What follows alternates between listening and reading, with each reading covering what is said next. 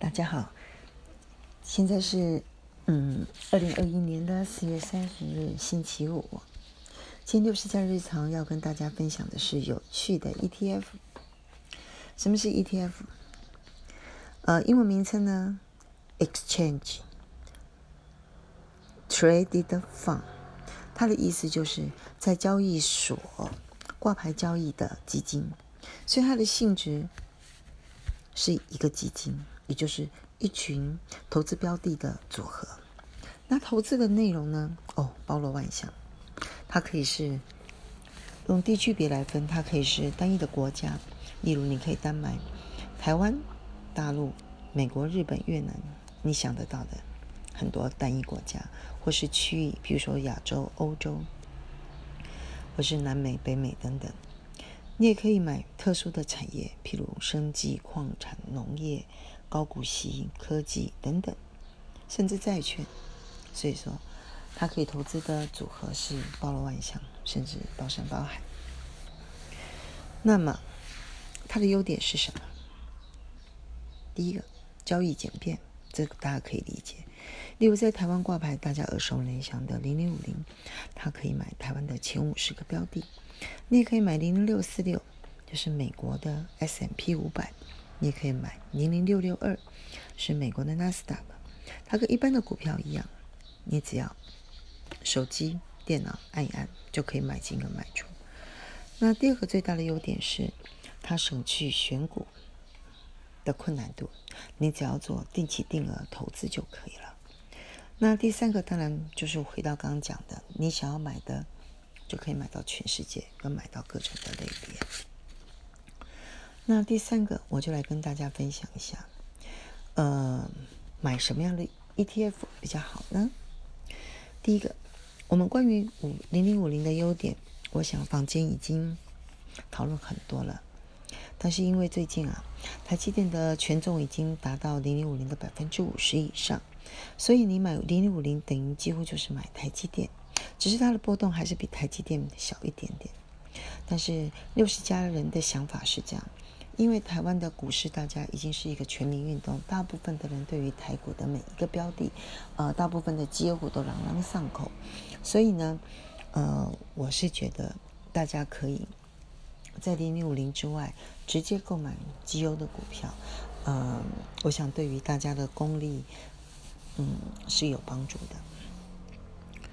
但是呢，今天大家，呃，今天六十家人要跟大家谈的是，呃，建议大家来好好了解零零六四六，就是元大发行的美国的 S M P 五百的股票，跟零零六六二，就是富邦投信发行的呃美国的纳斯达克。为什么呢？呃，因为呃，Covid nineteen 的关系，在疫情过后，事实上。富国恒富，穷国更穷。为什么？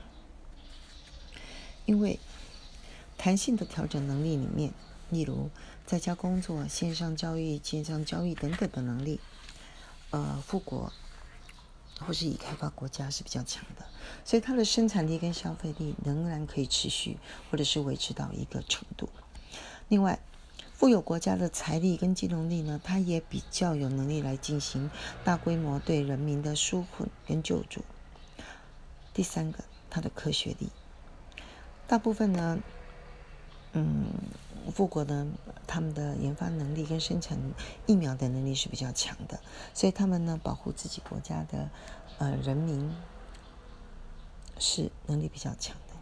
所以结论，我们就会发现。大家可以参考一下 IMF 在二零一四年的四月世界经济展望里面，它对二零二四年呃全球各地的 GDP 的数字，他们已经开始对于疫情过后的修正呃提出看法。我先讲结论，它有一个表，但是结论呢就是说，他们预估全球的 GDP 呢必须要再下修大概四个 percent，其中呢中国以外的新兴国家呢下修。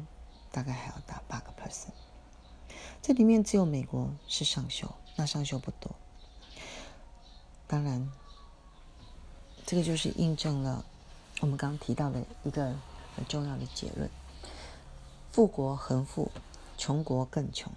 我们可以看到陆陆续续的其他的一些报道，也会发现提到 K 型复苏这个字眼。也就是说，在一般的人里面，或是一般的产业里面，你会发现，呃，有钱人更有钱，而穷人呢更穷。当然，我们再回来看零零六四六跟零零六六二这两个呃 ETF 的现形，以事后诸葛来看。它的现行最近一年的涨幅是比我们台湾的台积电，它的幅度更陡，而且持续力更强，几乎都还没有回档。所以结论来了，第一个问题：零零六四六跟零零六六二还可以再加吗？六十家人的看法是，既然基本面是最强的，当然可以把它放到投资组合。那么第二个问题是，那怎么加码呢？